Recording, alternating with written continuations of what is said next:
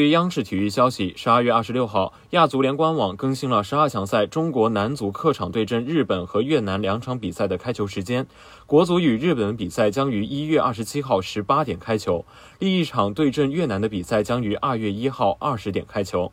十二强赛前六场比赛，国足的战绩为一胜两平三负，排名 B 组第五。感谢收听羊城晚报广东头条，我是主播何黄子。